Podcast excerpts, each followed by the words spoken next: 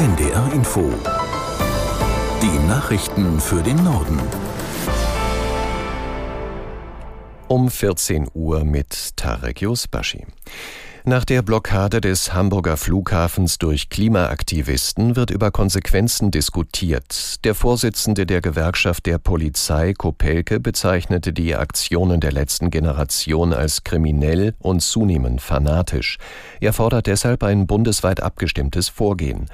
Hamburgs Innensenator Grote brachte gegenüber NDR 90,3 schärfere Gesetze ins Gespräch. Blockaden am Flughafen oder anderswo in der Stadt sind auch jetzt schon verboten ohne Allgemeinverfügung. Ich glaube, dass wir eher an Gesetze ran müssen. Ich weiß zum Beispiel nicht, warum eine Unterbrechung des Flugverkehrs nur strafbar ist, wenn dadurch das Risiko entsteht, dass Menschen zu Schaden kommen. Ich finde, es reicht auch schon aus, wenn der Flugbetrieb hier vier Stunden unterbrochen wird. Und ich kann mir auch vorstellen, dass wir das Eindringen in Anlagen der kritischen Infrastruktur, auch im Ordnungswidrigkeitenbereich, noch deutlich härter sanktionieren, als wir das bisher tun.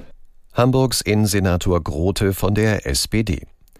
Das Bundesamt für Sicherheit in der Informationstechnik warnt vor einer nie dagewesenen Bedrohungslage durch Cyberangriffe. BSI-Chefin Plattner sagte der Rheinischen Post, diese Attacken gebe es auf allen Ebenen und sie treffen neben Behörden auch Unternehmen. Man sehe zudem eine steigende Zahl an Schwachstellen in Softwareprodukten, die Cyberangriffe erst möglich machten. In der Debatte über eine Zentralstelle der Cyberabwehr forderte Plattner mehr Kompetenz des Bundes. Es sei wichtig, einen Überblick über die Angriffe zu bekommen.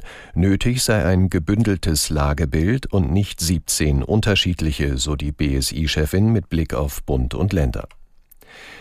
Die Chefin der Bundesagentur für Arbeit, Nahles, hat ihre Warnung vor Finanzproblemen in den Jobcentern wiederholt. Im aktuellen Haushaltsentwurf der Bundesregierung sei nicht genügend Geld dafür eingeplant, zu ihrer Kritik. Aus Berlin Markus Sambale. Andrea Nahles befürchtet, dass es eng wird. Ihre Einschätzung ist, dass die Jobcenter durch die geplanten Kürzungen schlichtweg nicht mehr ausreichend finanziert sind. Die Konsequenzen beschreibt die Chefin der Bundesagentur für Arbeit in der Welt am Sonntag.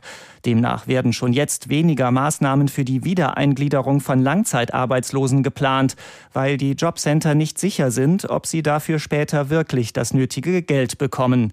Außerdem, so berichtet Nahles, besetzen Jobcenter teilweise ihr Personal nicht nach, ebenfalls aus Sorge, dass sie dies auf Dauer nicht finanzieren können.